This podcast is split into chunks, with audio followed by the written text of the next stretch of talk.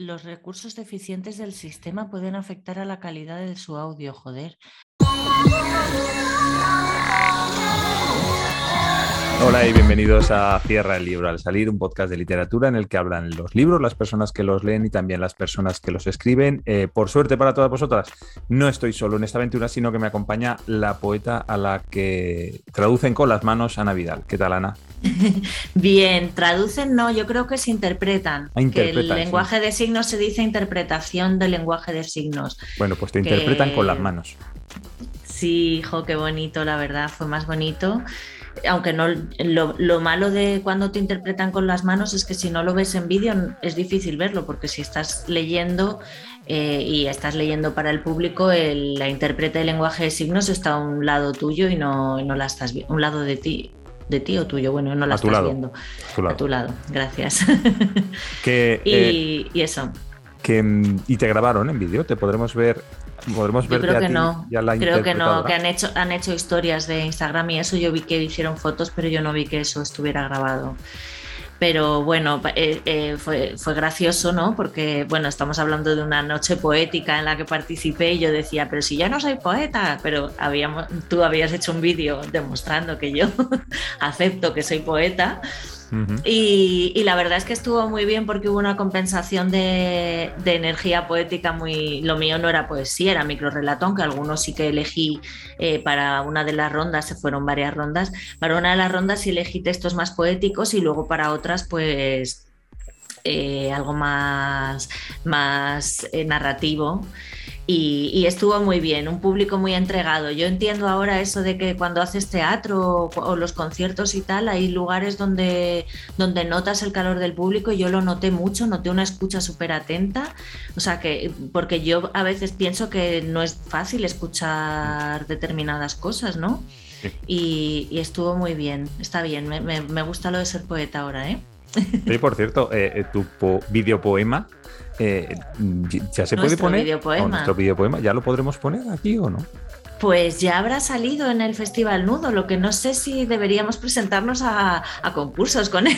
Ah, vale, vale, vale. Si, lo vamos a mantener inédito y para poder presentarlo a algún sitio. No lo sé, porque estas cosas, ¿no? Cuando alguien hace un corto, luego no lo puedes ver, salvo, o sea, vas a la proyección y lo buscas y no lo encuentras en YouTube porque se pregunta, se presenta a concursos.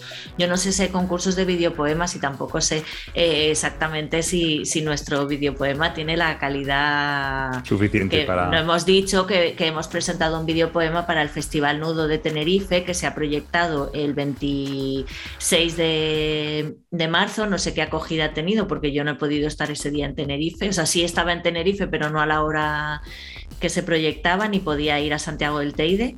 Pero, pero bueno, pues ahí estamos haciendo incursiones en cosas nuevas siempre. Bueno, después de este rato largo de autobombo, Vamos a empezar ya con lo que es el eh, voy a, sí. Cuéntame lo que vamos a vamos tener. sí, hoy vamos a tener como siempre nuestras desnoticias. Después tú nos vas a contar el Gran Gatsby de Francis Scott Fitzgerald, que yo sinceramente tenía muchas ganas de leerlo, pero no he podido. No, este, este mes ha sido un poco complicado con las lecturas. Ha habido intentos de lecturas que no han fructificado y, y eh, tengo muchos libros a medias que tengo que solucionar. Después eh, le haremos un libro de reclamaciones a Antonio Báez a propósito de su libro La radiante edad y de otro que publicó anteriormente, La magia de los días. Eh, en la reseña borgiana, Fernando nos va a hablar del resumidor. Y el oído por ahí, hoy no lo traigo yo, como ves, hoy no he hecho nada. hoy lo has hecho tú y lo, ha hecho lo han hecho los demás. Bueno, las preguntas de Antonio Báez las saqué yo de sus libros. el oído por ahí que nos va a contar a Javier Viraje, que, que realmente es un oído por ahí. y eh, así más, si quiere. Ah, No, te iba a decir que, que bueno, que te has convertido en una auténtica poeta, has decidido no trabajar, no hacer absolutamente nada, como una buena poeta que se precie, pero te voy a hacer trabajar. Anda, cuéntame una, desnoticia, por favor. Te voy a contar una desnoticia. Eh, ¿Te acuerdas que el mes pasado hablamos de la Edad Media escandinava, de las runas? Sí. Y vamos a seguir por ese camino, aunque ahora no vamos a hablar de piedras. Eh, cuando surgió la imprenta ocurrió un fenómeno previsible la novedad del libro impreso desplazó al códice o al libro copiado, que pronto fueron considerados cosas viejas sin valor. Imagínate, esto sin valor. Ahora, ahora valen mucho más que entonces, como pasa siempre con, con la antigüedad. Por eso muchas de esas páginas se usaron para encuadernar otros libros impresos o para confeccionar determinados objetos como las mitras de los obispos. ¿Las mitras qué son? El gorro este que es así, no sé si me ve, que es... sí, te veo. Eso es vale, pues Ay, qué bonito, ¿no? Con la mitra, la mitra así, así tenía buenas ideas, ¿no? Bueno, depende del libro que confiaran. En la imagen lo que... Sí, porque Ah, mira, gracias, porque ahora va, a haber una imagen, aquí una vamos mitra. a ver una, una imagen de una mitra realizada con páginas de un libro medieval de 1270. Encima de esas páginas se puso una tela, por lo que el obispo del siglo XVI que la llevaba no sabía lo que había debajo. Y es bastante irónico porque se trata de una traducción noruega de un poema de amor en francés antiguo y que trata de amantes que se perseguían unos a otros a través de pasillos oscuros, de doncellas que retozaban en los campos, del amor carnal en su expresión más pura o impura. Y el obispo, imaginamos, que trataría de quitarse esos pensamientos de la cabeza y no entendía porque nunca se le iban. es verdad. siempre, eh. estoy pensando, siempre estoy pensando en gente corriendo, en amor, en orgías. Estoy aquí dando el sermón y, no hay manera de, o sea, de cuando le digo no pequéis contra el sexto y yo estoy aquí que no se me van de la cabeza el sexto, querría hablar de otros pecados, pero siempre hablo del mismo pecado. Pues es súper curioso. El, claro, es verdad, es lo que decías tú. O sea, mm, cuando hay una nueva tecnología, mira, pasa un poquito ahora en la en estos tiempos modernos y digitales, eh, con el tema este de los NFTs, que son fotos en realidad, ¿no? Que es un certificado digital como que esa foto es tuya y que, hay como una locura y la gente paga barbaridades por cosas que dice mm, que es una foto de ordenador. Hmm. ¿No? Pues esa novedad igual ha desplazado, hace que muchos artistas eh, el dinero es finito, o sea, si compras obras digitales y te gastas miles de euros en obras digitales, son miles de euros que no vas a dedicar a comprar obras eh, físicas tradicionales, ¿no? Y, es lo que dices tú, y al final eh, se desplaza una cosa por otra. Dices, esto ya es pasado, es antiguo, y a los 50 años, a los 100 años, a los 3 siglos, vale un dineral, lo antiguo vale un dineral. ¿Sabes? Mm. Es súper curioso. Y esto yo no lo había oído que se utilizaban. O sea, yo sí que había visto, por ejemplo, para forrar maletas, estas maletas que tenían en casa de tus abuelos, que eh, las abrías y por dentro iban forradas de papel de periódico. Y era curioso, ¿no? Te ponías a ver noticias ahí de, eh, pues eso, de 200, bueno, 200 años, ¿no? De hace 100 años o cosas así. yo sí que lo he visto, pero yo lo de la, una mitra un, utilizado para hacer ese tipo de cosas, ¿no? Claro. Ya, es curioso. Claro, pues eso, ¿no? Que el papel con cola, pues al final endurece y, hace la forma que tú quieras tener, ¿no? Es curioso.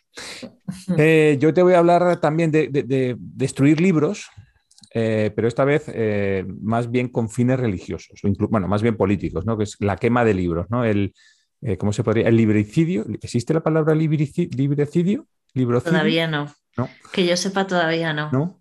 Porque eso, como, como lo del cidio, bueno, yo no sé si es una, debe venir del latino, del griego, o yo qué sé, pero que como se utiliza sobre todo para los delitos, ¿no? Lo del cidio, feminicidio, parricidio. Homicidio, raticida. Raticidio. Mira, qué curioso, perdona que, voy a hacer una incursión otra vez. Como eh, ayer iba en el coche y se me cruzaron dos ratas por el camino. Estaban como un poco alocadas las ratas y luego la verdad es que hizo un día bastante, como que el clima estaba un poco revuelto, así que las ratas también lo estaban, pero no cometí ningún raticidio. Igual no era por el tiempo, ¿eh? No sé. bueno, continúo. Como en Fahrenheit 451, eh, la quema de libros ha sido un arma política tradicional, ¿no? En, 2012, fíjate, pero es que hasta no hace, o sea, porque hablamos de quema de libros y hablas de quema de libros modernos y te vienen los nazis, ¿no? Hitler a la cabeza, pero que no hace falta irte tan atrás. En 2012, Al Qaeda invadió Mali y, bueno, invadió, eh, no sé si la palabra es invadir, porque no son un país como tal, ¿no? Pero bueno, eh, se estableció o, tomó el poder en Mali y Tombuctú, y una de las primeras medidas que tomaron fue destruir libros medievales que consideraban impuros de las bibliotecas que de, estos países. Em, pero igual que en el libro de Ray Bradbury, eh, surgieron personas que decidieron jugarse la vida por salvar esos libros y empezaron a eh, traficar con ellos, a robarlos de las bibliotecas para evitar que Al Qaeda los destruyera y a venderlos al extranjero o, mandarlos al extranjero a traficar con ellos para salvarlos. ¿no? Pues, eh, pues hay, bueno, de hecho hay personas concretas con nombre y apellidos como Abdelkader Haidara que arriesgó su vida para proteger ese tipo de obras eh, y, junto y junto a otras personas lograron salvar 350.000 eh, manuscritos, lo cual es muy interesante no la cifra, ¿no? sino el hecho de que haya gente que esté dispuesta a, jugarse la vida, porque es jugarse la vida, que estamos hablando de Al Qaeda, es jugarse la vida eh, para salvar palabras y para salvar libros. ¿no? Es muy, muy, muy, muy curioso. Eh, los libros y las bibliotecas siempre han sido blancos de personas de todos los orígenes durante miles de años. Eh, a veces se hace de manera intencionada y a veces simplemente es un efecto secundario de la guerra. Por ejemplo, ¿sabes? En las estatuas estas de, mm, eh, de Xi'an, de terracota, del ejército este chino enterrado que se descubrió, bueno, pues esos corresponden al emperador. Bueno, eso se construyó, no construyó, ¿no? Se, se hizo durante el reinado del emperador chino Qin Shi Yuan, más o menos en el siglo III antes de Cristo.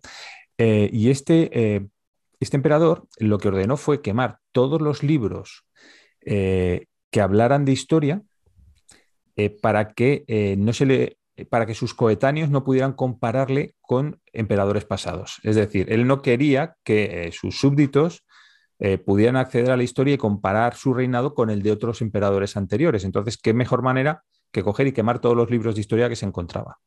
¿Vale? Entonces, no se sabe, de hecho, se sabe que se destruyeron miles, no de libros en sí, porque serían rollos, ¿no? o papiros, pergaminos, en fin, el material que utilizaran, pero eh, miles y miles y miles de, hojas de información, ¿no? Simplemente porque él no quería que nadie pudiera criticarle comparándole con otro, otro emperador. Si saltamos... Inseguro, ¿verdad? ¿eh? ¿Cómo? Qué inseguro. Sí, de hecho, fíjate, hizo un ejército de piedra, o sea, mm, tenía el ejército de verdad y luego se hizo uno de piedra, ¿no? Era un tío bastante inseguro, sí. Em, mira, hay otra anécdota y es que en la Europa medieval, cuando la iglesia eh, mandaba la ejecución eh, de herejes, eh, de herejes religiosos, el, verdugo que los decapitaba, o sí, normalmente era decapitación, el verdugo que los decapitaba era el que se encargaba también de quemar sus libros. O sea, se, decapitaba al escritor y se quemaban sus libros y normalmente era el mismo verdugo el que hacía las dos cosas. ¿Qué ocurrió? Que eh, a, finales de la Edad Media, con el comienzo de la Edad Moderna, eh, se inventa la imprenta. Al inventarse la imprenta, o sea, bueno, hasta ese momento eh, los libros podían ser peligrosos, podían ser heréticos, podían tener ideas contra el orden establecido, pero era un elemento muy caro. Y eso hacía que solamente la élite tuviera acceso a los libros la élite política y la élite religiosa o la élite económica. Lo que el pueblo, mm, la clase media o el pueblo bajo no podía acceder a un libro, era carísimo, no se podían consultar. Eh, con la invención de la imprenta lo que ocurre es que eh, se hacen mucho más libros y esos libros eh, son accesibles a más gente. Evidentemente, uno de los factores que es necesario para que el libro sea accesible, aparte de que exista, es que sepas leer.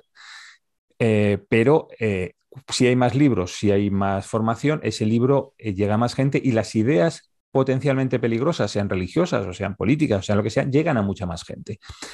Eh, y eso puede hacer que la escala social se subvierta. Eh, ¿Qué ocurrió? Pues que los se empezaban a quemar libros para evitar precisamente que en un determinado territorio determinadas ideas llegaran a mucha gente. Antes, los libros se quemaban eh, para evitar que un rival político mm, los tomara como referencia y ahora era para evitar que toda una sociedad los tomara como referencia. Si saltamos ya al siglo XX, eh, hay una característica en todas las eh, sociedades que han quemado libros, o en todas las ideas políticas que han quemado libros, y es que el que quema libros siempre considera que es la víctima. Y es un poquito como, la, como lo que Putin eh, ha justificado su invasión de Rusia, o sea, de Ucrania, perdón. O sea, Putin dice que eh, eh, son un país nazi, que Ucrania es un país nazi, se siente, se siente amenazado y por eso los invade. Los nazis decían que los libros que quemaban eran, les amenazaban porque eran libros que promovían a la raza judía y tal, entonces se sentían amenazados y los quemaban. Mao en China se dedicó a quemar libros porque consideraba que eh, hacían eh, que la revolución china se debilitara y eran la víctima de esos libros. Entonces, siempre el que quema los libros es la víctima. Nunca son los libros ni los que los escriben, sino el que los quema, ¿no? Eh, fíjate, en, por ejemplo, en Sri Lanka, eh, los budistas eh, quemaron casi 100 libros de historia tamil, que son una religión rival, porque consideraban que sus ideas budistas estaban amenazadas por el, hinduismo de los tamiles. Los tamiles son hinduistas, los, eh, los cingaleses son eh, budistas, entonces se sentían amenazados y quemaron los libros de los otros. Es súper curioso, ¿no? Es, el factor, el denominador común de la quema de libros en el siglo XX. La legítima defensa. La legítima defensa contra el libro. Eh, ahora, en el siglo XXI, lo que está ocurriendo es que con la, el libro electrónico, se eh, pasa un poquito como con la invención de la imprenta. Está mucho más extendido, pero tiene un problema. Y es que eh, mm, no basta con que los libros estén preservados, que ahora probablemente con las copias digitales todos los, todos los, libros que se publican están preservados. Puede haber una copia digital en cualquier sitio, ¿vale? En la nube, en tu ordenador puede existir. El problema es que esos libros sean accesibles, porque en el momento que Amazon tenga una copia de todos los libros, si decide no ofrecértelos o no ofrecértelos salvo un pago muy grande, nos da igual que existan esos libros y no sean perdidos y no los podemos leer. Y ese es el gran riesgo del siglo XXI. De hecho, eh, en 2006, por ejemplo, Josh Bush eh, amenazó con el cierre de todas las bibliotecas públicas quitándoles presupuesto. O sea, llegó a amenazar con el cierre eh, de todas las bibliotecas públicas de Estados Unidos, eliminando el presupuesto que había para bibliotecas públicas. Con lo cual, lo que eh, es una quema de libros sin quemar los libros, ¿no? Porque lo que mm. evita es acceder a el acceso a esa, información. Mm. Y, nada, y esto es lo que te quería contar sobre quemas de libros.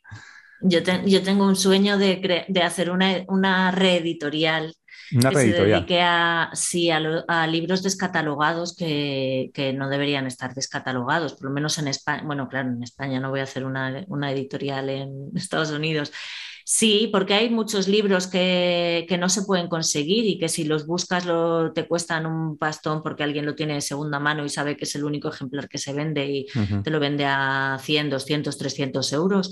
Y, hay libros que, que, de verdad da mucha pena no poder leer. Se han reeditado ¿Te acuerdas? Bueno, cuando hemos leído Pájaros de América de Lorry Moore, eh, ese libro ha estado descatalogado mucho tiempo y ahora porque 6 barra recuperó todos los cuentos de Lorry Moore, pero bueno, todos los cuentos escritos hasta ahora. Pero bueno, eh, creo que estar, y también Klaus y Lucas estuvo descatalogado, o sea, hay libros así muy potentes que están descatalogados todavía y que de vez en cuando los recupera alguna editorial. Sí, bueno, y... Eh, eh, Stoner, que, fue un libro escrito hace muchos años y que realmente eh, se recuperó hace no tanto, hace quizá una década. Sí, por ahí. sí, hace unos 10 años que se recuperó Stoner y todavía cuando alguien lo lee lo redescubre. Pues sí, muy interesante. Más interesante lo de los pecados en la cabeza del, del obispo. los pecaditos ahí, directamente, sí.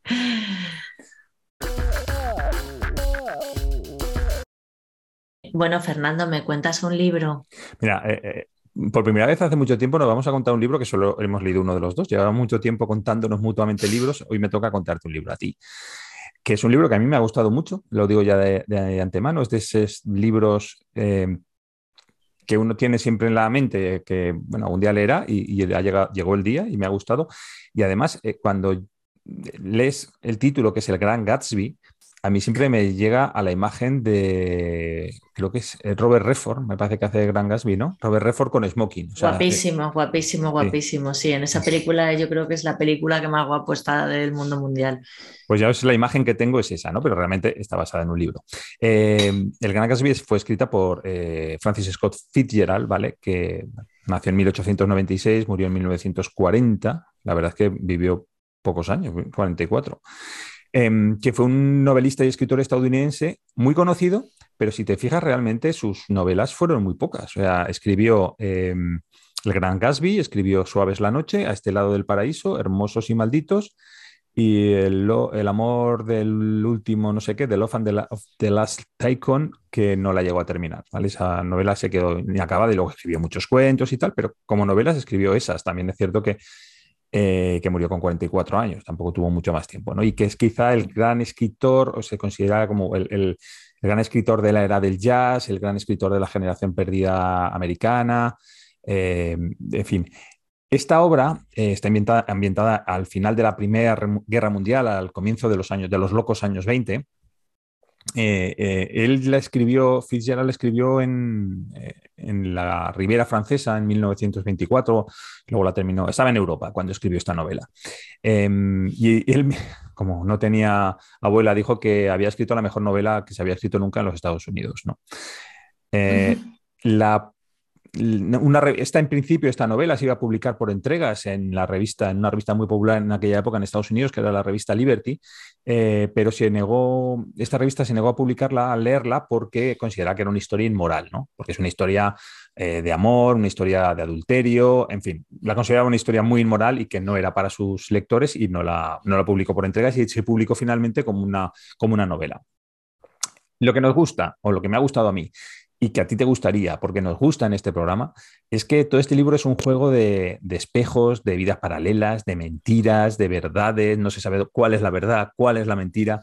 Eh, eh, trata, pues eso, ¿no? nuestro tema favorito, que es la mentira.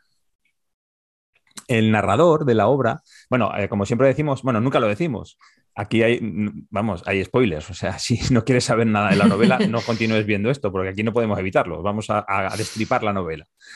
Eh, el narrador de la novela. Voy a taparme los oídos porque yo quiero leer el Gran Gatsby. El narrador de la novela es Caraway, que es un, es un joven de buena familia que regresa de la Primera Guerra Mundial y eh, decide establecerse eh, cerca de Nueva York, en una zona residencial que tiene un nombre muy curioso, pero que es que ahora no lo recuerdo, em, y, dedicarse al mundo de la especulación bursátil, ¿no? que es una cosa como muy de los años 20 y que desembocó luego en el 29, en la gran crisis bursátil del 29. Y decide dedicarse a eso. Entonces mm, alquila una casa modesta en una zona bien, eh, en las afueras, muy a las afueras de Nueva York. ¿no? Y, mm, su vecino precisamente es Gatsby, Jay Gatsby. Gatsby es un tipo que organiza eh, fiestas salvajes gigantescas, pantagruélicas, en una casa que también es salvaje, gigantesca y pantagruélica. Eh, eh, en la novela es una sucesión de fiestas y de reuniones para comer, para beber, que, al final eh, Fitzgerald lo que quería era reflejar el espíritu de los años 20, a, los que llamó que era la mayor orgía de la historia. Y eh, bueno, pues ahí se celebran muchísimas fiestas. Él no acude, no suele acudir a esas fiestas, no lo invitan, pero él pues lo ve, ¿no? Que es en la casa de al lado y empieza a describir describir em, eh, pues quién, quién, acude, no, no, es cómo son las fiestas, lo que se come, lo que se bebe, en fin, ¿no? Eh, eh, todo, todo lo relacionado con la fiesta. El porqué de tanta fiesta lo vamos a descubrir un poquito más adelante. Em, todo en esta obra, como te he dicho, es susceptible de considerarse falso, ¿vale? Gatsby, cuando se habla de él al principio de la novela, es el paradigma del hombre de ciudad que empieza a surgir en aquella época, en el sentido de eh, que realmente, bueno, tú que has vivido en una gran capital, ¿no? Como es Madrid, sabes que realmente de tu vecino sabes muy poco. O sea, lo tienes puerta con puerta y sabes muy poco de él. En los pueblos es diferente, pues bueno, porque tienes más interrelaciones y conoces más cosas de casi todo el mundo, ¿no? Pero en una gran ciudad realmente conoces muy poco de Allah. Bueno, pues Gatsby es el paradigma de eso. Es un tío que todo el mundo va a sus fiestas, eh, pero en realidad ninguno de sus invitados lo conoce de nada. No saben sobre su origen, ¿no? Se especula todo, que si eh, eh, viene de familia, bien, si es un asesino, si no lo es, si es un contrabandista, si no lo es, si es un mafioso, estamos en los años 20, ¿no? La mafia está de Chicago, del contrabando de alcohol, si es un mafioso, si no lo es. Eh, si, de hecho, en un momento dado, a, a Carraway, bueno, el, propio Gatsby se presenta como, como que es descendiente de una familia rica extinguida y que ha estado viajado, viajando por el mundo y que es cazador y que es coleccionista de joyas y que es un héroe de guerra. Eh, ¿no? es todo así. Y de hecho, eh, eh, en un momento dado, Gatsby, no Gatsby directamente, sino uno de sus criados, invita a Carraway, al narrador, a que vaya a una de las fiestas. Y, y, el propio Carraway está en un momento dado, pues describe la fiesta, lo que hay, quién está, lo que se hace, la comida, la bebida. Y en un momento dado está contando que está hablando con alguien, ¿vale? Y, resulta que es que han coincidido en el ejército, en el mismo batallón o en la misma compañía o no sé qué, y empiezan a hablar eh, del tema. Y, y, y le dice, y lo que yo no sé qué hago aquí porque no conozco a ese tal Gasby. dice, coño, pues si Gasby soy yo. Yo soy Gasby. nadie conoce a Gatsby tampoco. O sea, está por ahí el hombre pululando y nadie lo conoce. Bueno. Em, ¿Por qué Gatsby se acerca a Carraway? ¿Vale? Que esto es nuestro segundo tema favorito, que es el amor. Ah. Eh, es nuestro segundo tema favorito, ¿no? Eh, sí, es que hay otro, pero no, voy a decir nada por si ah. aparece. Ah, vale. Bueno, pues en este caso nuestro segundo tema favorito es el amor. La razón es la siguiente. Eh, Carraway es primo de Daisy. Daisy es el amor de juventud de Gatsby.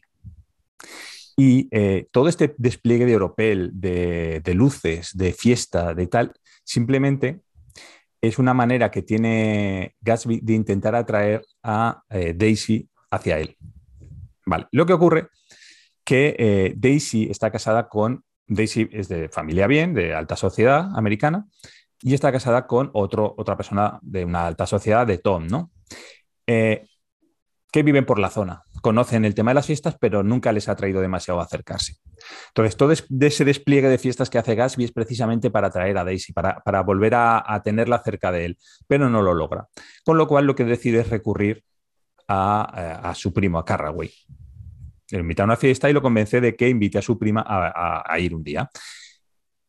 Y eh, efectivamente, eh, Daisy va allí, se encuentra con Gatsby, eh, se enamoran, y tienen una relación. Se vuelven a enamorar y tienen una relación. Gatsby, digamos, podría ser el espejo de precisamente del marido de Daisy. ¿Vale?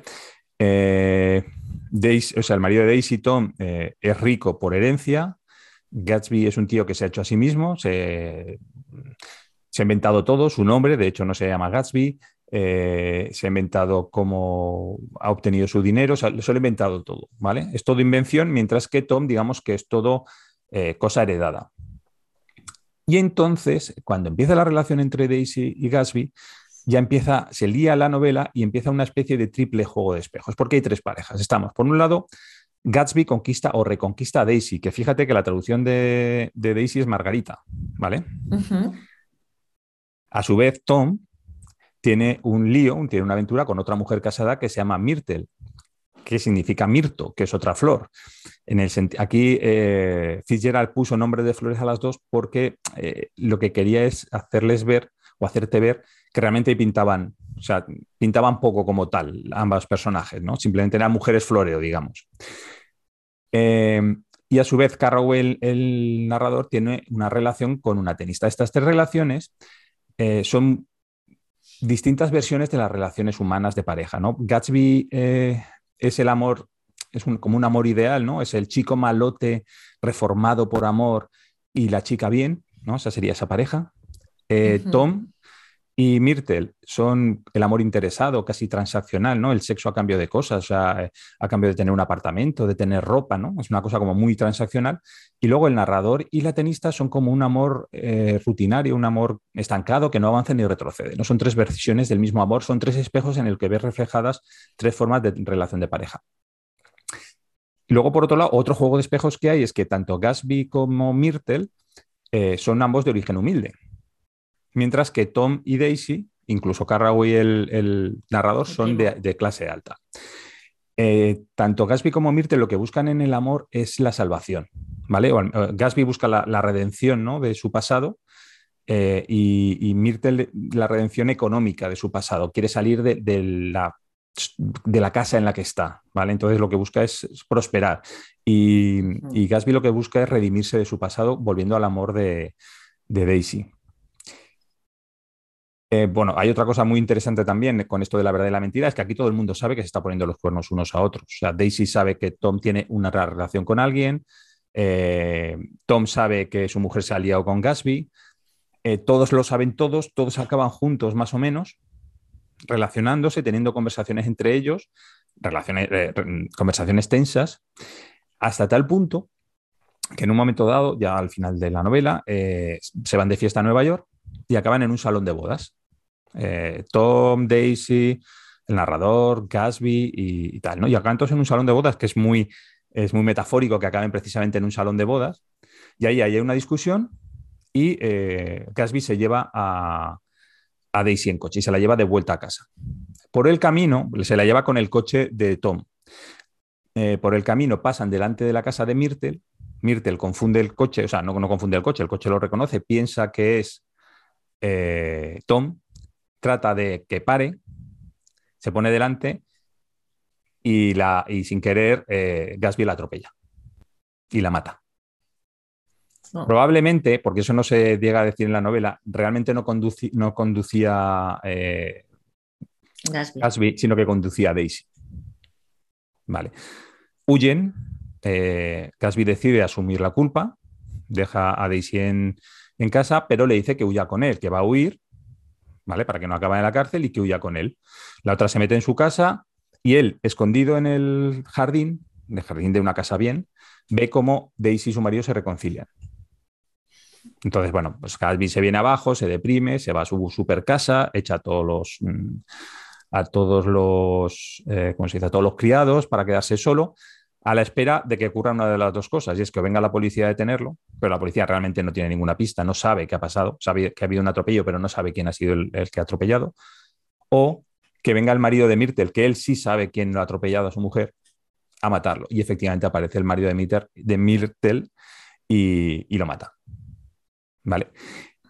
Al final de la novela, pues eh, nos vamos enterando realmente de quién era Gatsby, porque su padre va al entierro, y, le cuenta a Carraway quién era, pues, ¿no? de su juventud, en fin, pues de, clase baja, etcétera, etcétera.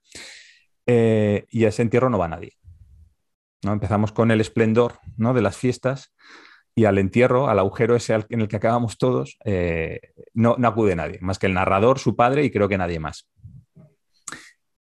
Bueno, em, si te fijas, en, cierta, en cierto modo, eh, hay una cosa como muy, mm, ¿cómo se dice?, moralizante, pero no es moralizante. Al final, esta historia del Gran Gatsby es una historia de un barco que se hunde. Y en un barco que se hunde, en el Titanic, normalmente los que se salvan son los de la clase alta y los que se mm. hunden son los de la clase baja. ¿Qué es lo que pasa aquí? Porque eh, Daisy y Tom salen de esa juntos, no se separan, acaban viajando por todo el extranjero, ¿no? Como un matrimonio normal. El narrador Carraway, que también es de clase alta, pues bueno, se acaba, se acaba cansando de trabajar en esto de la banca, o sea, de la banca de, las inversiones, también desaparece. Y al final los que acaban muertos son Mirte, que lo que buscaba era salir de, su vida pobre. Y Casby, que en ese momento no era pobre, pero que era un tío que, venía de, abajo, ¿no? Y que realmente hmm. todo el, toda la parafernalia era simplemente para recuperar el amor de, Daisy, ¿no? A la mm. cual había conocido, porque a veces si era de clase baja, como había, se había enamorado de Daisy. Y era porque eh, antes de la, de la, Primera Guerra Mundial, él había estado haciendo el curso de, eh, oficial en un campamento militar americano cerca de casa de Daisy, claro, y todos vestidos con el uniforme, eran todos iguales. Los ricos, los pobres, todos eran exactamente iguales. Y en una fiesta conoció a Daisy y, bueno, y se enamoró de ella. Curiosamente, esto realmente es casi, casi, casi la autobiografía de Francis, o sea, de, Fitzgerald, ¿vale? Casi, casi es su autobiografía, porque él nació en Minnesota, igual que Gatsby, exactamente creo que nace en el mismo pueblo. Igual que él, eh, para ir a la Primera Guerra Mundial, hizo un campamento militar en Camp Taylor, en Louisville, y acabó, eh, y luego acabó en Alabama también como militar, donde se enamoró de su futura mujer, que era una chica de clase alta, mientras que él no lo era. Y tuvo con su eh, mujer, con Zelda, se llamaba Zelda Saire, con Zelda, que la mujer de Scott Fitzgerald, tuvo una relación súper, súper, súper extraña también, muy de idas y de venidas, de estar y no estar, ¿no? Tuvieron una relación muy extraña. Em, ¿Qué más ya para acabar? Eh, cuando se cree que cuando eh, Fitzgerald escribió esta novela, que, era muy, como muy autobiográfica, eh, era porque él pensaba que se podía, era, una forma de volver atrás, ¿no? decir, o sea, de la imposibilidad, mejor dicho, de la imposibilidad de volver atrás. Gatsby intenta volver atrás, intenta recuperar a Daisy, ¿no? Que sería su celda en este caso, intenta recuperar a Daisy, pero no lo logra. Y era la forma que tenía él a sí mismo decirle, decir que lo que había hecho ya no se podía deshacer, que no podía intentar volver a reconquistar a Zelda y que no hubiera pasado nada, ¿no? Que eso era imposible, que es lo que le pasa a Gatsby, que intenta hacer una cosa que al final es imposible. ¿Cuál era nuestro tercer tema? La memoria. Ah, la memoria. O la desmemoria. O el olvido. Pero es, normal que se te haya olvidado. Claro.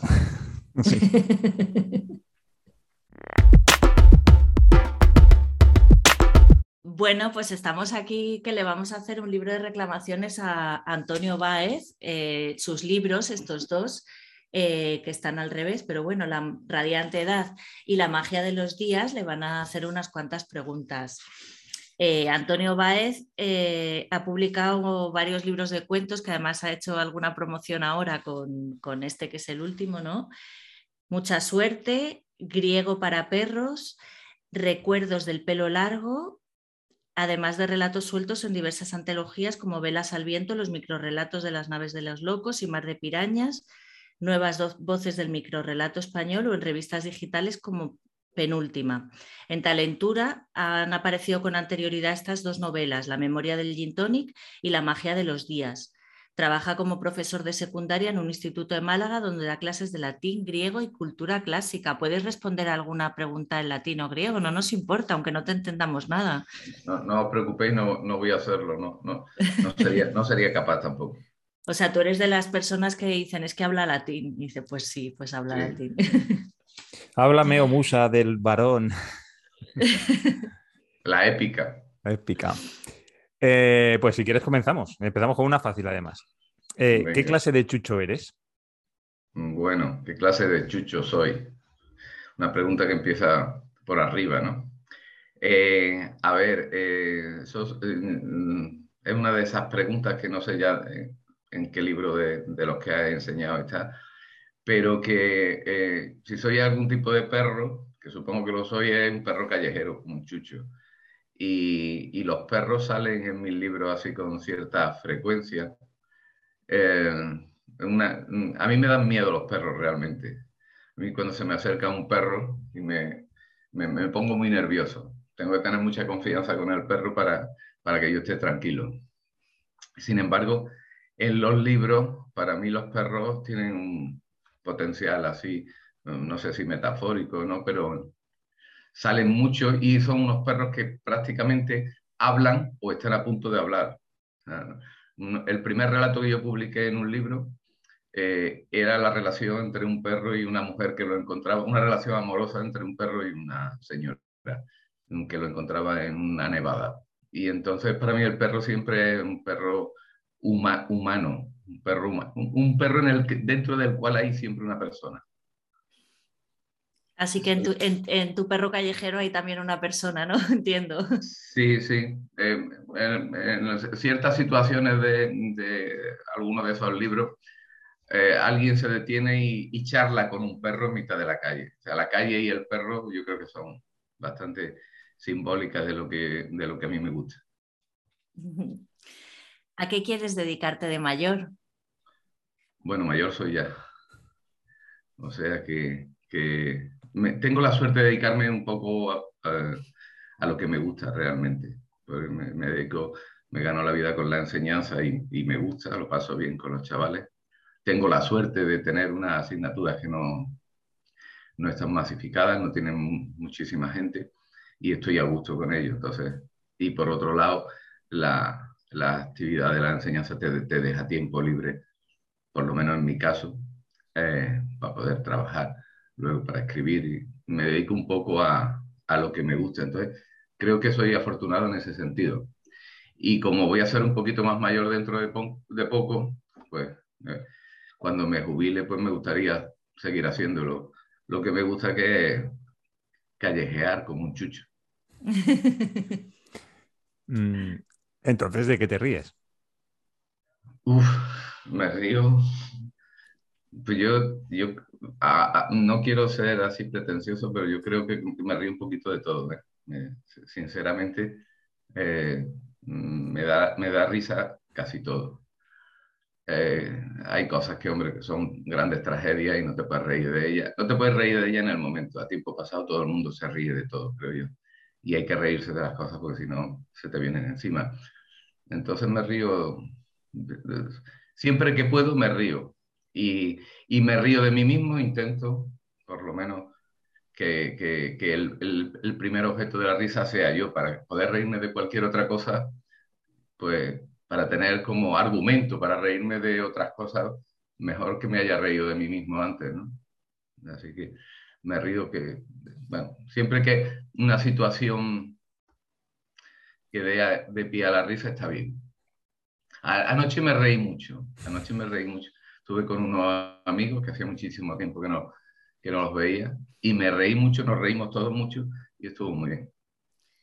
A ver si no se nos han agotado las risas y, nos reímos un poco aquí también. eh, ¿Por qué brindamos?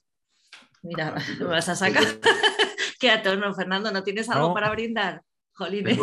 Tengo, agua, tengo agua. ¿Y por qué pues, brindamos? Pues mira, anoche brindé mucho también. Eh, yo creo que hay que brindar, así, brindí es una, así como un acto simbólico que está muy bien, que es un poco te hermana, ¿no? Con la gente con la que estás. Brindar con los desconocidos es una cosa que está muy guay. Cuando tú estás en un sitio y no conoces a alguien y chocas el vaso con alguien que no conoces, a mí eso me gusta mucho también, ¿no? Pues entonces, pero ¿por qué brindamos? Era la pregunta, ¿no? ¿Por qué? Mm. ¿Por qué motivo? Pues por casi todo se puede brindar, por, se puede brindar por nada. El hecho de brindar está, está muy bien. Eh, eh, el brindis es un gesto mm, eufórico, ¿no? Te da, te da su, bidón. Este verano eh, hice con mi hijo mayor, yo paso los veranos en Pontevedra y con, así en un ámbito familiar con mi cuñado y hijo hicimos como un pequeño corto. Y el corto acababa con un brindis. Entonces, el brindis siempre también aparece en algunas situaciones de, algún libro mío, porque tiene una carga así muy fuerte, y un brindis en la calle, un, brindis de chucho, de perros callejeros. estás, estás haciendo el hilo del, podcast, que lo sepas. sí, sí. Eh, esto, no sé si preguntártelo a ti o se lo tendría que preguntar a tu mujer, pero vamos, te lo pregunto a ti, que es el que estás. Eh, ¿Cómo lo haces? ¿Con truco o sin truco? La llamo. no. y que ella lo diga.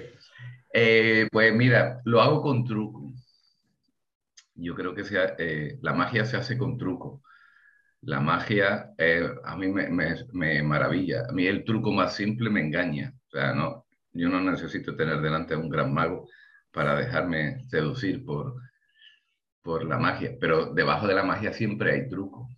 Entonces, está muy bien dejarse arrebatar y sorprender por, por el número, pero todos tenemos que saber que, que para que eso funcione bien y para que eh, pues el truco hay que currárselo y hay que trabajárselo. Así que yo creo que lo hago con truco y, y, con mi mujer también lo hago con truco, la verdad. lo, lo, importante es que el truco no se vea. Claro, claro, claro. Em, ¿Cuántas veces y sobre todo con cuántos hombres y mujeres había hecho antes aquello? Ah, vale. Pues a ver, esa pregunta que, creo que está en una situación así, en un contexto así un poco morboso de un, de un relato, creo que es, eh, se refiere a una especie de secuestro, ¿no? Eh, alguien que llega a tu casa, te secuestra, te pone una bolsa en la cabeza y te retiene, una situación un poco morbosa. Entonces la víctima la víctima llega a un momento en el que mm, se eh, engancha de esa situación y de la persona que está llevando a cabo eso, entonces siente una especie de celo retrospectivo sobre, sobre ese momento que es tan, tan morboso y tan siniestro, ¿no? Entonces se pregunta cuántas veces habrá hecho ese hombre, ese secuestrador, eso mismo con otro hombre y con otras mujeres, porque eh, esa persona quiere la exclusividad, ¿no? Entonces, eh, a mí, eh, lo que, no sé si lo he dicho antes, las situaciones morbosas me, me crean literariamente un interés muy grande porque eh, más allá de lo que es delito o no delito en la vida real, en, en, la ficción funciona muy bien, ¿no? Entonces, mm, no sé si he contestado la pregunta. y además, Se hila mucho con, la mía siguiente. ¿No sería mejor mantenerse en un terreno más neutro, menos morboso? sí, quizás, sí, sería mejor. Sería mejor. No haber llegado a determinadas situaciones o a determinados momentos. Eso hubiera sido mejor. Pero entonces a lo mejor nos hubiéramos quedado sin averiguar cosas. Eh, yo eh, defiendo, mm, bueno, mi mujer me ha dicho alguna vez, te van a detener. Un día te van a detener. Si esta persona sabe lo que está haciendo, te va a denunciar. Em, bueno, a mí me gusta mucho la vigilancia. Uno de los capítulos del libro, el último, es Hombres rigurosamente vigilados. Quiere decir que yo cuando observo a alguien, me gustaría seguirlo a su casa, que no me viera, evidentemente, y sentarme eh, al lado y durante 24 horas observar todo, absolutamente todo lo que hace. Entonces, eh, ahí hay un morbo de, curiosidad que quizá, al que quizás no deberíamos haber llegado, ¿no? O sea, que te gustaría ser el hombre invisible un poco, ¿no? Sí, sí, sí. Eh, ¿Por qué un instante tan bello ha de ser tan efímero? Ah, pues eso digo yo. ¿Por qué? Porque lo que esos momentos pasan y casi que te das cuenta cuando han pasado, ¿no? Mm, esa manera de, que se te pierde, ¿no? es como el agua que se te va de las manos. Y son momentos que tú querrías retener y es imposible, ¿no? Entonces, eh, yo a veces no, veo la hora de irme, ¿no? O sea, estoy anoche, no, yo no encontraba la hora de irme, pero te tienes que ir. Llega un momento en el que te tienes que ir y entonces ha pasado. ¿Por qué es tan rápido? Pues qué pena, ¿verdad? Qué pena. Sí. Y, en, ese caso, ¿por qué no te conformas solo con la historia? Ah, no solo con la historia, ahora que digo yo esto. la historia. Ay, la historia. Eh, sí, cuando nos cuentan una historia, ¿no? Nos cuentan una historia y queremos sacarle a la historia una enseñanza o queremos sacarle un partido, queremos sacarle un rendimiento. Y mm, a mí me gustan las historias por la historia en sí misma. No, no, no pretendo, yo cuando leo un libro no pretendo que me enseñe absolutamente nada. No, no espero una enseñanza. La, la, puedo encontrar por el camino. Te digo que no la encuentre. Pero eh, las historias en sí mismas son muy interesantes la historia sin desenlace, la historia sin nudo, la historia sin presentación, o sea, un, algo que alguien te cuenta y que no va más allá que eso. Eh, a mí me... Yo a veces cuento una historia y, empieza la historia, empieza con unas expectativas muy altas y la gente se queda esperando. ¿Y qué? Digo, pues ya está, nada más. no había nada más. ¿Y para qué vas a escribir un libro? Mm, ¿Para qué? Eh, ¿Para qué? Eh, es que no sé si me... Ah, que creía que me desconectaba. Eh, eso me pregunto yo, ¿para qué va cuando ya hay tantos libros escritos? ¿Para qué seguiría escribiendo libros? Cuando ya hay gente que lo ha escrito también, ¿para qué vas a escribir tú un libro si sí, quizás no eres capaz de escribirlo también como lo han hecho otros? y sin embargo lo hace, porque tú también tienes que contar tu pequeña parte de, de la historia. A mí me interesa, yo cuando escribo algo, eh, como yo no, me, no, me, no, tengo la servidumbre de dedicarme a la literatura, no vivo de esto, pues escribir una cosa que solo pueda escribir yo. ¿no? Eh, esto, si, si lo puede escribir cualquier otra persona, no tiene mucho sentido. Ahora, si este, si es el punto de vista o la manera de contarlo, eso es un poquito más particular y tú te apropias de esa manera de contar o, o de ese punto de vista, pues tiene más interés. Entonces, a pesar de eso, pues por eso escribimos algún libro que, que a lo mejor no tiene mucho valor en el, en el conjunto, pero en un rinconcito puede que sí. ¿no? Mm. ¿Y qué quieres que haga yo con el libro? Eso, eso, eso es. Pues mira, puedes, puedes calzar una mesa, una silla. Hoy día, hoy día nadie sabe qué hacer con los libros. Eh, yo soy, en el instituto en el que trabajo, soy el bibliotecario y me traen donaciones de libros que a veces son interesantes tenerlos en la biblioteca y otras veces pues no, no tienen interés tenerlos allí. No son libros que en una biblioteca escolar se vayan a mover. Y sin embargo la gente, es que yo no soy capaz de tirarlos. Digo, bueno, entonces los tiro yo. Eh, entonces el libro tiene un prestigio del que nos hemos quedado enganchados. No somos capaces de tirar un libro, pero tampoco somos capaces de leerlo. Entonces, quien, quien te viene a veces con ese libro tampoco tiene interés en leerlo. Digo, bueno, entonces, a ver, si esto si no sirve para leerlo, pues hoy no vamos a calzar la mesa porque tiene las patas equilibradas, pues lo tiramos, ¿no? Entonces, un poco eso, ¿no? De eso, de eso hemos hablado también y sirven, sirven también para forrar otros libros. Claro, hoy, hoy eh, los libros se hacen esculturas, ¿no? Tú vas a las bibliotecas y con los libros que no saben qué hacer, hacen como una escultura, por no tirarlo, o sea, por darle al libro un, ese valor simbólico que tiene y, y del que nadie quiere dudar tampoco. Es que un libro, quemar un libro, ¿no? Quemar un libro. Yo a veces digo, lo mejor que podíamos hacer es quemar los libros y así reaccionábamos. O sea, eh, imagínate, en, el instituto te están quemando los libros, entonces se produce una reacción de defensa a los libros. Pues venga, pues si los vamos a defender, vamos a leerlos. Eso, muy bien. Mm, ¿Cuándo dejó papá de hacer sombras o cuándo dejamos nosotros de pedírselo?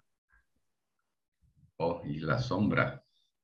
La sombra en la pared, ¿no? Eso, eh, sombra chinesca. Pues Mm, sí, a mí mi padre me hacía sombras así. yo llegué a vivir en el campo y llegué a vivir en, bueno, pasé tiempo en casa de mi abuelo y conocí la luz de candil. La luz de candil eh, es una luz fantasmal, una luz que los, objetos se mueven, todo tiembla. Y entonces yo no sé si mi padre me hizo sombra chinesca dos veces, tres veces o trescientas, porque los recuerdos infantiles eh, con, un solo detalle ya te parece que aquello era frecuente y que siempre ocurría. Pero tengo ese, recuerdo de eso, de la sombra, y me seduce mucho eh, eso, esa magia de la, de la sombra en la pared, que, que la sombra es así un poco deformada, ¿no? Por esa luz um, tambaleante.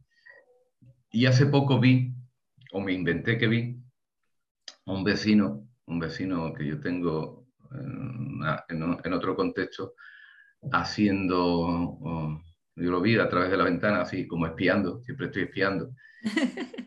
Y, una persona que yo veo que siempre está aburrida, ¿no? Estas personas que tú dices, qué, vida más rutinaria y tal. Y de pronto lo vi haciéndose sombras en la pared.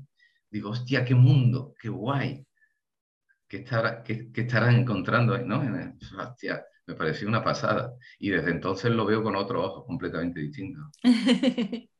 Y también tengo que decir que seguramente lo estaba haciendo sombras, que todo me lo inventé. O sea, estaba haciendo otras cosas, hizo un gesto y yo dije, está haciendo sombras.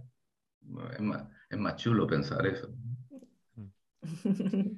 Em, ¿La maldad se entiende con la maldad? Ostras. Pues es. La maldad es muy jodida. Eh, la gente mala... Mm, la gente mala existe, yo creo que la gente mala existe, no, no soy nada ingenuo. A mí no me parece que todo el mundo sea bueno.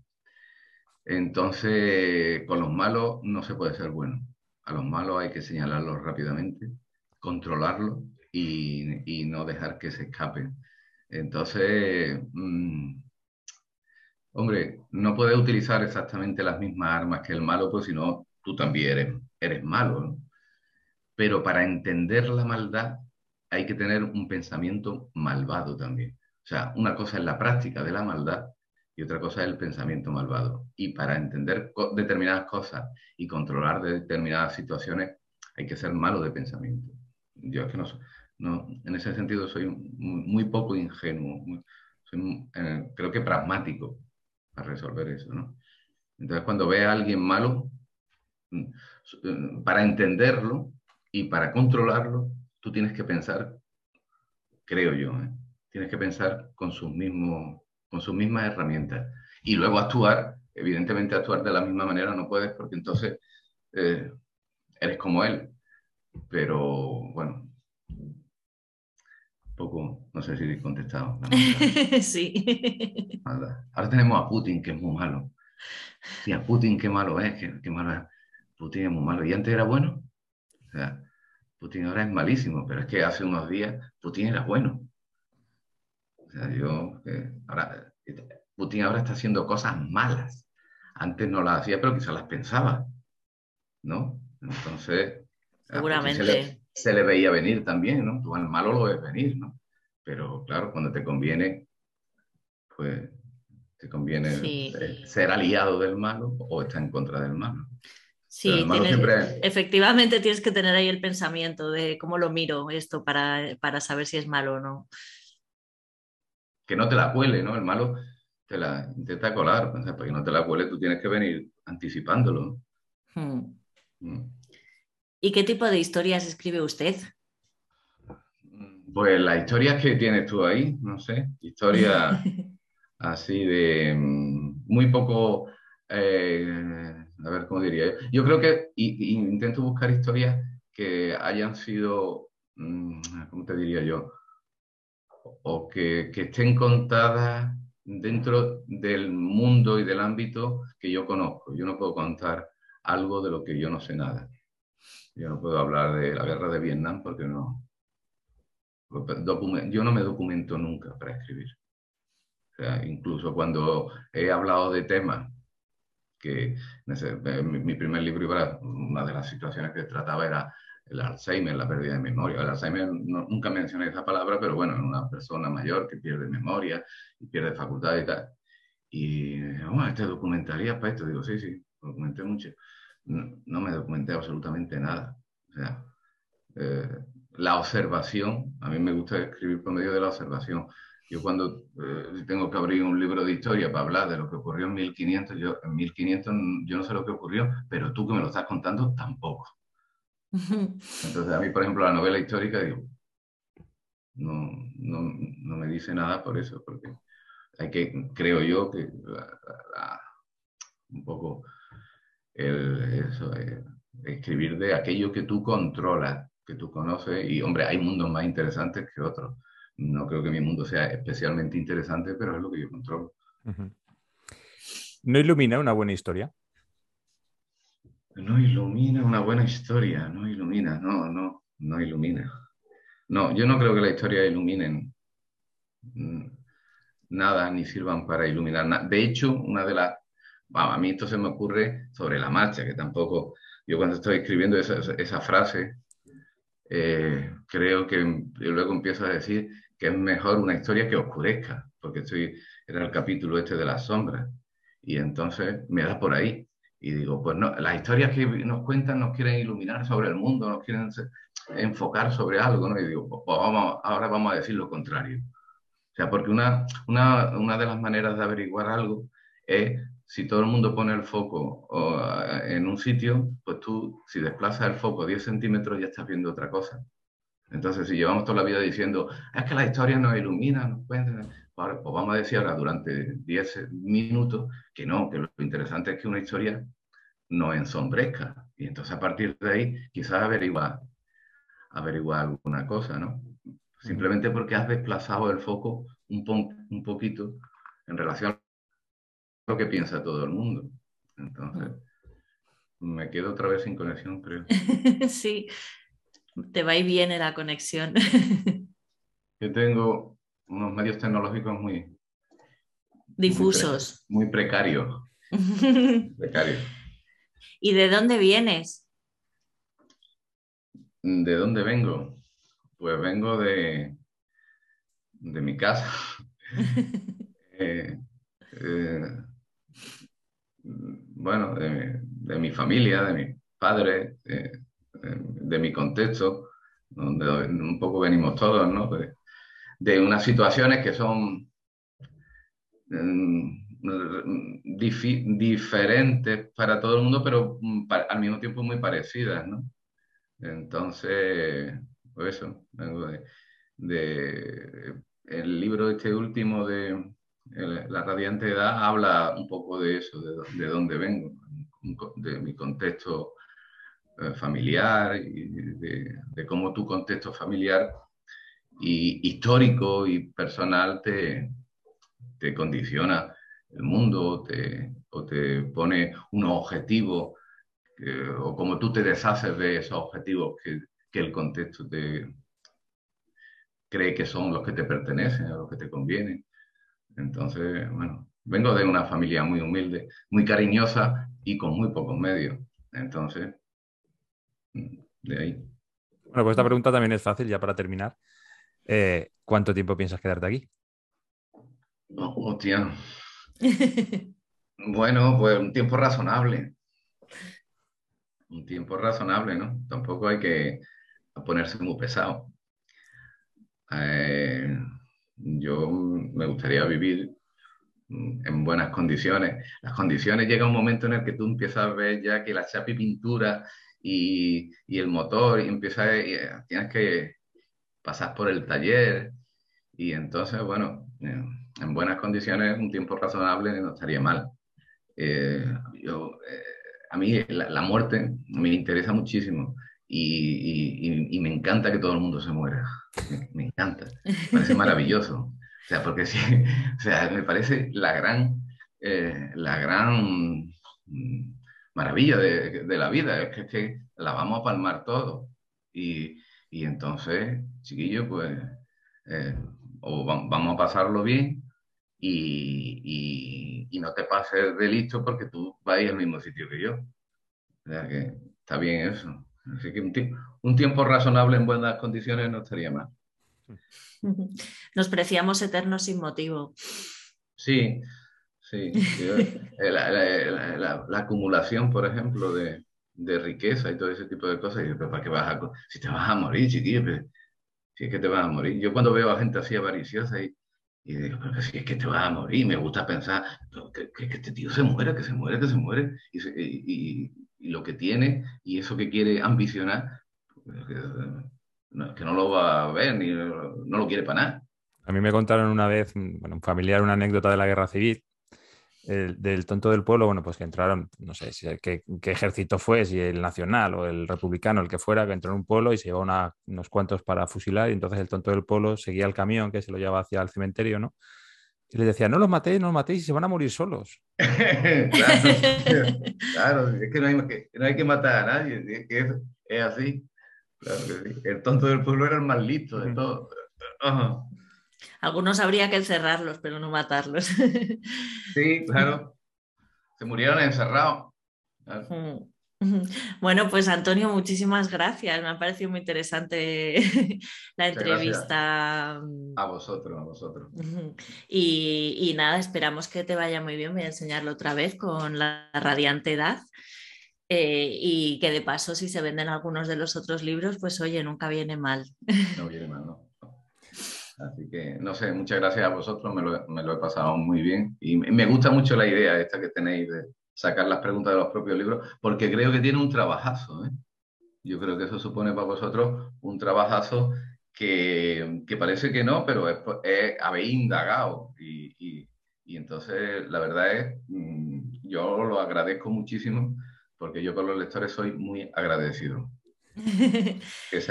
al lector hay que darle las gracias siempre. Sobre todo es que, es que, cada, que son preguntas que haces y que no, esperas que te devuelvan algún día. y yo creo que está bien responderse a sus respondernos a, nuestras propias preguntas, ¿no? Me parece una idea genial, la verdad.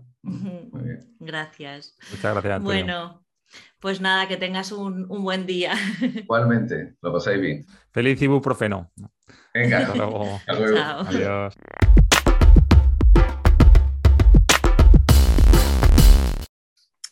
Bueno, Fernando, eh, hoy que estoy de vaga total, de vaga, como dicen en Cataluña, huelga, eh, parece que he hecho huelga de libros hoy. Eh, te voy a pedir que me hables también de una reseña borgiana, que me cuentes una reseña borgiana. Venga, te lo voy a perdonar. ya me tomaré venganza y un día no haré nada yo. Que mm, te iba a decir que te iba a hacer la reseña borgiana de un libro, pero es que realmente del libro voy a hablar muy poco. Voy a hablar de todo lo demás. Em, se llama, o la ha llamado el resumidor porque realmente, bueno, tú cuando, no sé si, has visto el, guion en nuestros archivos o te lo has leído, ¿te lo has leído? No. Sí, lo has leído. Sí, de hecho he corregido alguna cosita. Ah, la palabra no es resumidor, ¿no? ¿no? No se llaman así. Bueno, yo lo he llamado el eh, resumidor. Es que, es que yo lo he hecho una vez eso, eh, hace poco, en unas jornadas sobre la mutilación genital femenina.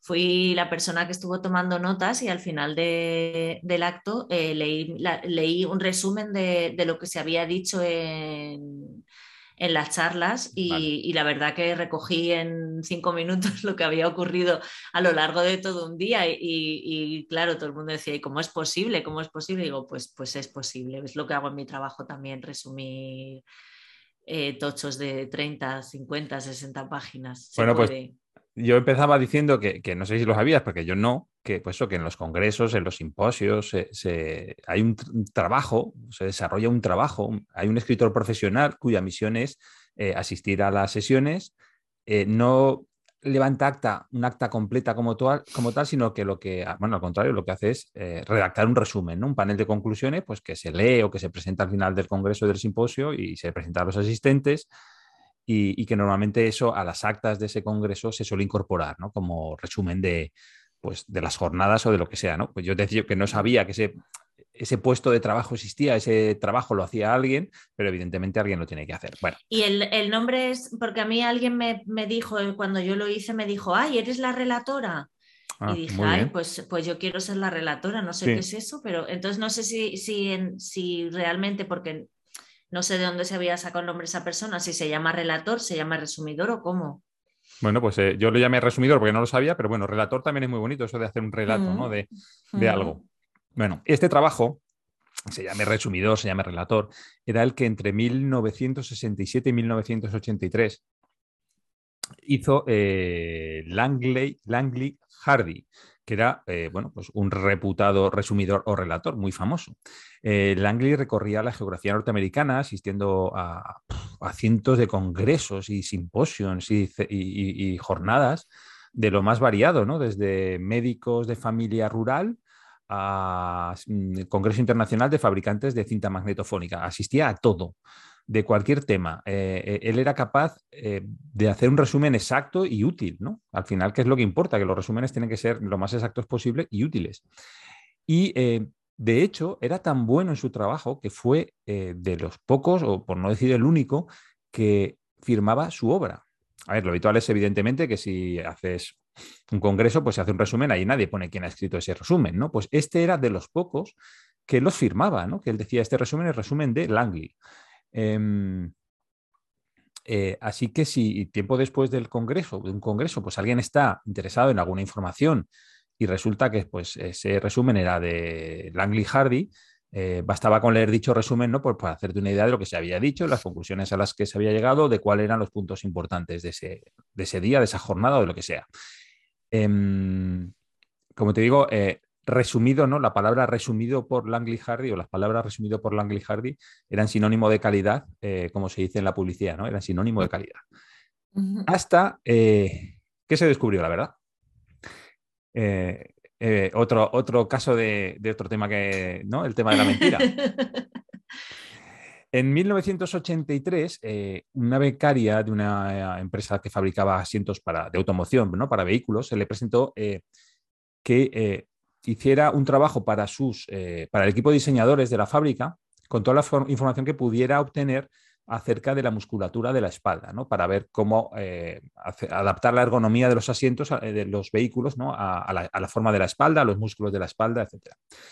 estamos hablando de la época pre-internet. En 1983 no había internet. Le colocaron ese trabajo a la becaria porque suponía un trabajo aburridísimo de ir a bibliotecas, empezar a sacar resúmenes, etc.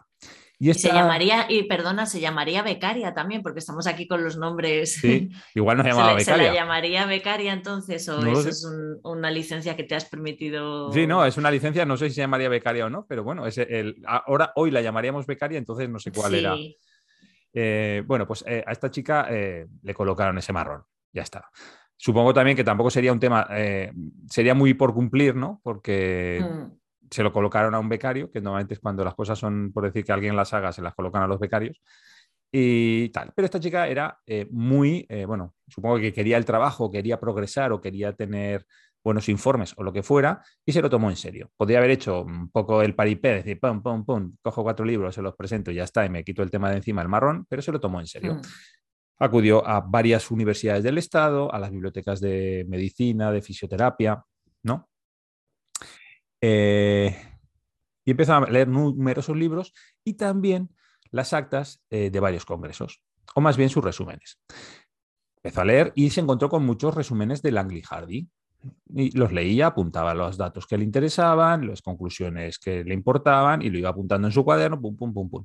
Pero en un momento dado, en uno de los resúmenes, de un acta o de un simposio, de lo que fuera, hubo algo que no entendió del resumen.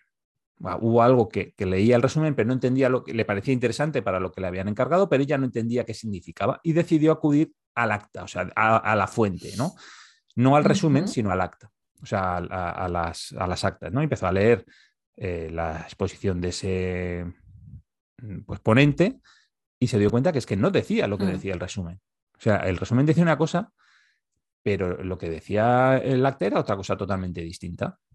Entonces, mm, se quedó un poco chafada y como había varios congresos de los cuales había tomado datos y que estaban resumidos por Langley Hardy, decidió leerse el acta y se dio cuenta que pasaba en todos. Entonces, eh, eh, esos resúmenes que se preciaban de ser exactos y rigurosos eran eh, mentiras podridas. O sea, no decían, las actas de los congresos no decían lo que decía el resumen. claro, esto era un problema esta chica era eh, muy estricta en su trabajo, muy metódica y se dio cuenta que estaba presentando a sus jefes una cosa que no podía saber si era verdad o era mentira. Con lo cual mm, optó por el camino más... Lo fácil hubiera sido decir, mira, ¿qué más da? Aquí pone esto, pues yo presento esto y ya está. Y lo que hizo fue hablar con su jefe y dice, mira, yo he descubierto esto. Esto no me cuadra con nada de lo que pone. Con tan mala suerte eh, que el jefe de la empresa esta de automoción era un ex agente del FBI, del FBI eh, que se había retirado y había montado su fábrica de asientos y tal. Eh, entonces él se dio cuenta, este ex agente del FBI se dio cuenta que si Langley Hardy estaba haciendo esto, eh, mintiendo en documentos de carácter científico, podía ser un delito federal. ¿no? Porque estaba, era un documento privado, bueno, en algunos casos era, podía ser documento público, estaba mintiendo en un documento y, y, en varios estados, con lo cual ya era un delito federal porque lo estaba haciendo en varios estados y eh, lo puso en conocimiento del FBI, ¿no? de sus antiguos compañeros, que me nos estamos dando cuenta de esto, que lo sepáis.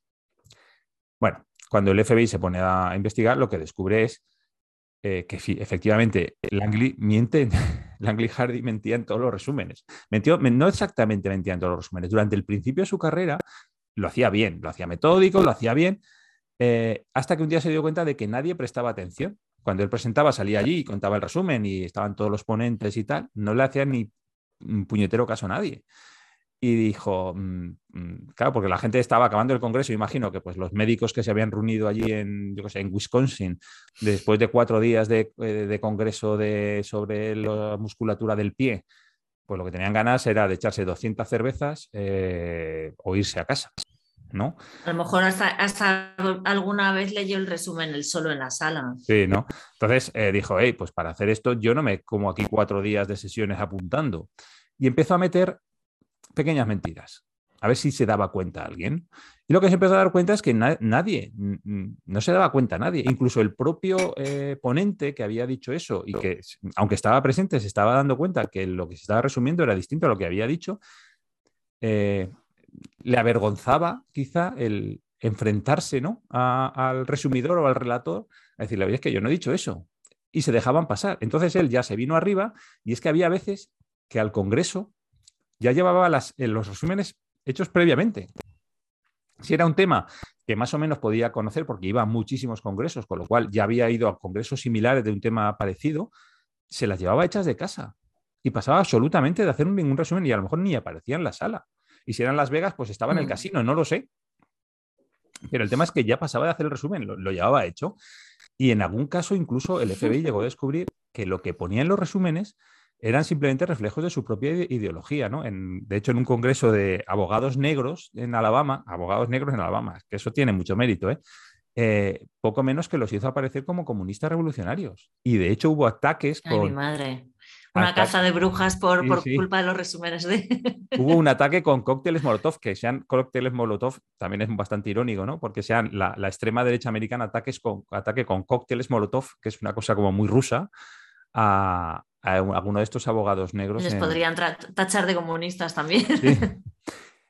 También el FBI descubrió que en otros casos, eh, cuando eran congresos eh, de carácter más económico, o sea, de, pues, finanzas, de, alguna determinada empresa, eh, la junta de accionistas de una empresa, etcétera, descubrió que modificaba las actas para ocultar información que a él le interesaba para luego invertir en bolsa. Es decir, él se había dicho en algún congreso, pues algún tema, pues un producto que se iba a sacar, una estrategia que iba a tomar la empresa, lo que fuera, él la ocultaba no, la, no, no, salía, no, no, hacía que no apareciera en ningún resumen, de tal manera que se aprovechaba de esa información para invertir él en, bolsa y eh, cuando se descubría ese producto, esa estrategia o lo que sea, beneficiarse económicamente vendiendo las acciones a un precio, las compra baratas y las vende caras. ¿no? Em, el fraude era tan enorme, estamos hablando de que él había ido a miles de congresos. O sea, pues si estamos hablando que pues, se pueden celebrar, puede haber asistido a 250, eh, 300 congresos, eh, son... Uy, que te habías quedado congelada. Que digo, si ha asistido a 250 o 300 ah. congresos durante 10 o 12 años, son varios miles de congresos a los que ha asistido. Em, hmm. El fraude era tan enorme que llegó un momento eh, porque no todos, te he dicho que él, los firmaba, pero claro, no todos estaban firmados por él, sobre todo al principio no los firmaba que realmente el FBI eh, no sabía qué resúmenes eran de ellos y cuáles no.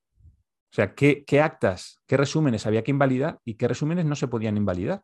Porque supondría, estamos hablando de la época pre-internet, sin ordenadores que te pudieran hacer el trabajo, habría que leerse el resumen y habría que leerse las actas de todos los congresos para ver si todo es verdad o todo es mentira o hay que modificarlas o anular todos o no anularlos. En fin, era un follón eh, eh, considerable. Al final llegaron a un acuerdo, eh, Langley, o sea, el FBI no iba a seguir ninguna acción criminal contra el señor este tampoco, porque luego además tenía muy poco recorrido, porque bueno, en un momento dado el juez podría decir, bueno, vale, es un resumen. ¿Las actas están falsificadas? No, las actas son reales. Bueno, pues que la gente se lea, las actas en vez del resumen y ya está. Entonces, al final, el, FBI lo que logró es, bueno, multarlo simplemente y que Langley dejara el trabajo, ¿no? Y por eso en 1983 eh, dejó de trabajar en eso. 15 años más tarde, en el 98, eh, Langley murió en el 95, su hijo publicó esta historia, que esta historia que no se conocía. O sea, porque Langley lo que sí que pidió es, vale, yo me retiro, yo pago una multa, pero el FBI no hace público esta historia para no perjudicar mi imagen. Hmm. En el 98, ya con Langley falleció, su hijo en un libro publica una, una, biografía de su padre y lo cuenta. ¿no? Y es curioso porque en teoría yo tendría que haber hablado de este libro, que es de donde me viene toda la historia, y es el libro del cual no he hablado, porque bueno, es la biografía de su padre contada por su hijo, que no tiene mayor mérito ni literario ni de ningún tipo, y por eso he contado la historia y no he contado el libro. Mm. Pero lo que es curioso del libro es que al final eh, el, hijo, el autor, pone, todo esto es lo que me contó mi padre antes de morir, pero vete tú a saber. claro, normal. Cualquiera no... se fía de lo que cuenta, porque ya una vez que empiezas a mentir y que tus mentiras encajan, a lo mejor ya no eres capaz de decir la verdad que ya no, no, eres capaz en realidad de creerte que dices la verdad, porque yo no creo que digamos la verdad muchas veces, o sea, de hecho es que la verdad es algo como intangible, ¿no? Simplemente contamos nuestra historia o nuestra visión de las cosas y muchas veces luego la cambiamos y no era mentira cuando lo contaste, pero es que ahora lo ves desde otro punto de vista, ¿no? Y el punto de vista es lo que hace que las cosas sean verdad o mentira. Exacto, y, además, eh, eh, por lo que tú dices, que llega un momento que dices mm, qué es verdad y qué es mentira, si no lo sabes. Qué es verdad y qué es mentira. Es, mm. En un momento, la verdad es una cosa y la mentira es otra. Y la verdad es muy frágil. Si es que es nuestro tema. La verdad, la mentira es nuestro tema. Y la mm. memoria, la verdad. y lo que es verdad hoy, mañana será mentira y viceversa. O sea que.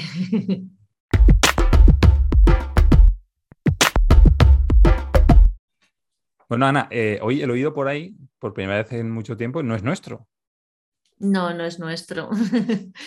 eh, es que yo salgo, bueno, salgo poco a la calle, realmente sí que salgo a la calle, pero... si no entras en casa, no, sales a la calle, ¿no? Si no entras en casa.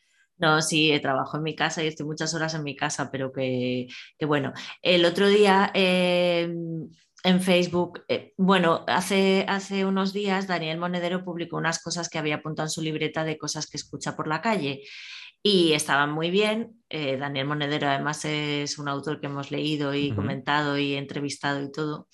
Pero después otro, otro escritor, Javier Viraje, eh, comentó que había leído el post de Daniel Monedero y que él tenía un cuaderno donde apuntaba cosas. Entonces contó unos oídos por ahí también, cosas que había escuchado por la calle y me parecieron como muy, me pareció muy interesantes, muy poéticas y le pedí si nos lo podía contar. Así que yo no voy a contar nada, nos lo va a contar Javier Viraje. Muchas gracias, Javier. Leí el otro día en un post de Facebook que el escritor Daniel Monedero tenía un cuaderno donde apuntaba cosas que escuchaba por ahí. Eso me ha animado a publicar las que yo también apunto en el mío cuando las escucho.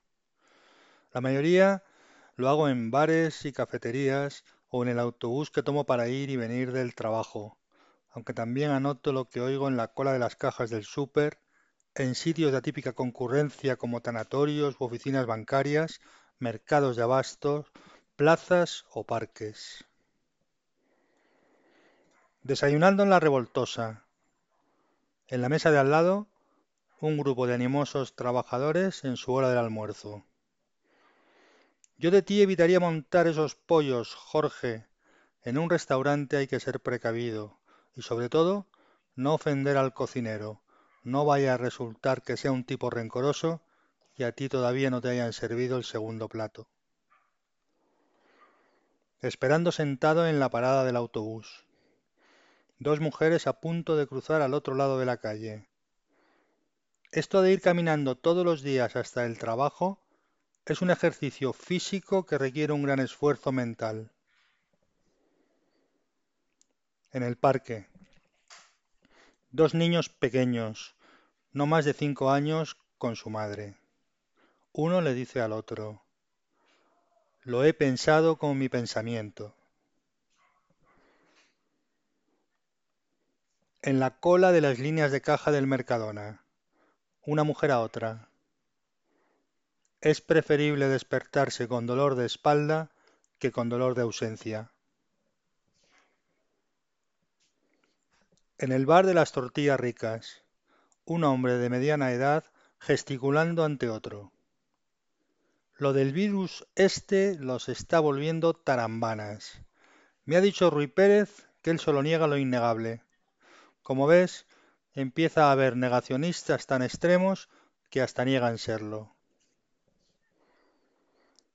un hombre que mira con cierto asombro a través de la ventanilla del autobús. La mujer que va a su lado le pasa el brazo por el hombro.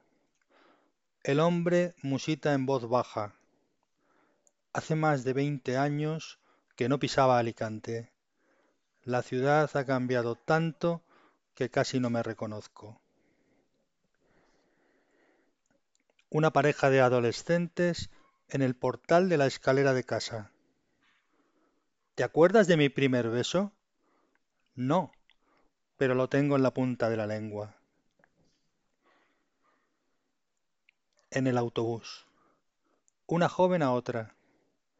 Las dos con libros y cuadernos llenos de pegatinas apretados contra el pecho. Tengo tanto que estudiar que no me queda tiempo para aprender. A la salida del parque comienza a chispear. Alguien a quien no conozco de nada me dice, qué buena excusa es la lluvia para hacer o dejar de hacer ciertas cosas.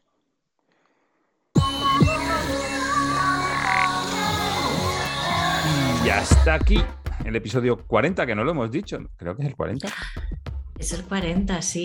40 son un montón de episodios. ¿Cómo se dice 40? Cuatrigésimo. Eh, sí, ¿no? Quincuagésimo. Cuadragésimo. cuadragésimo. Cuadragésimo. El cuadragésimo episodio. O sea, no lo hemos dicho. y son un montón de episodios. Un montón de episodios. 40 meses, ¿no? No hemos fallado un solo mes desde que empezamos, no ha faltado nuestro podcast nunca. 40 meses. Tenemos muy regular el periodo. el periodo de, posca, de, podcast muy de podcast. Que en 40 meses en los cuales hemos hecho un podcast, eh, que no hubiera sido posible sin la colaboración de muchísima gente que yo nunca recuerdo.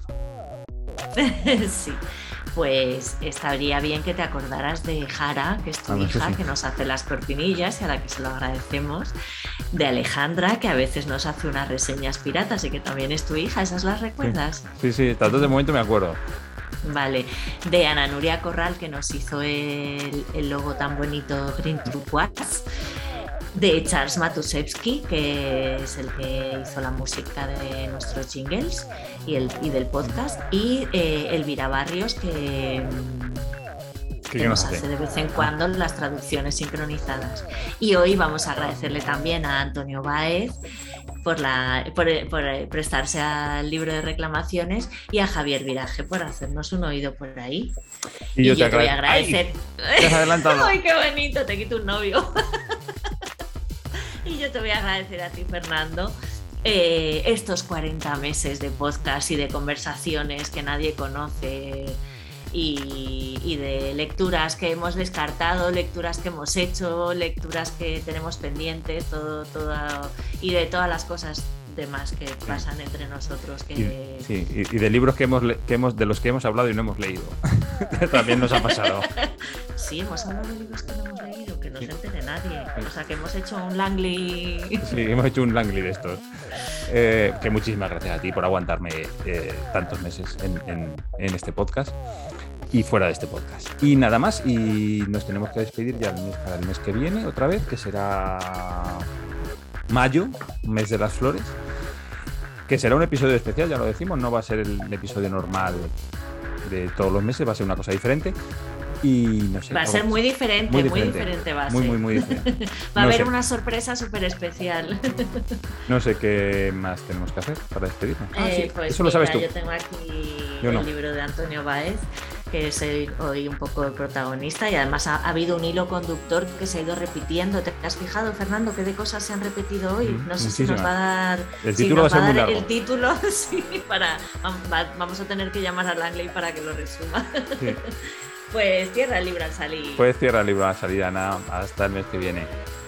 Beso. Adiós.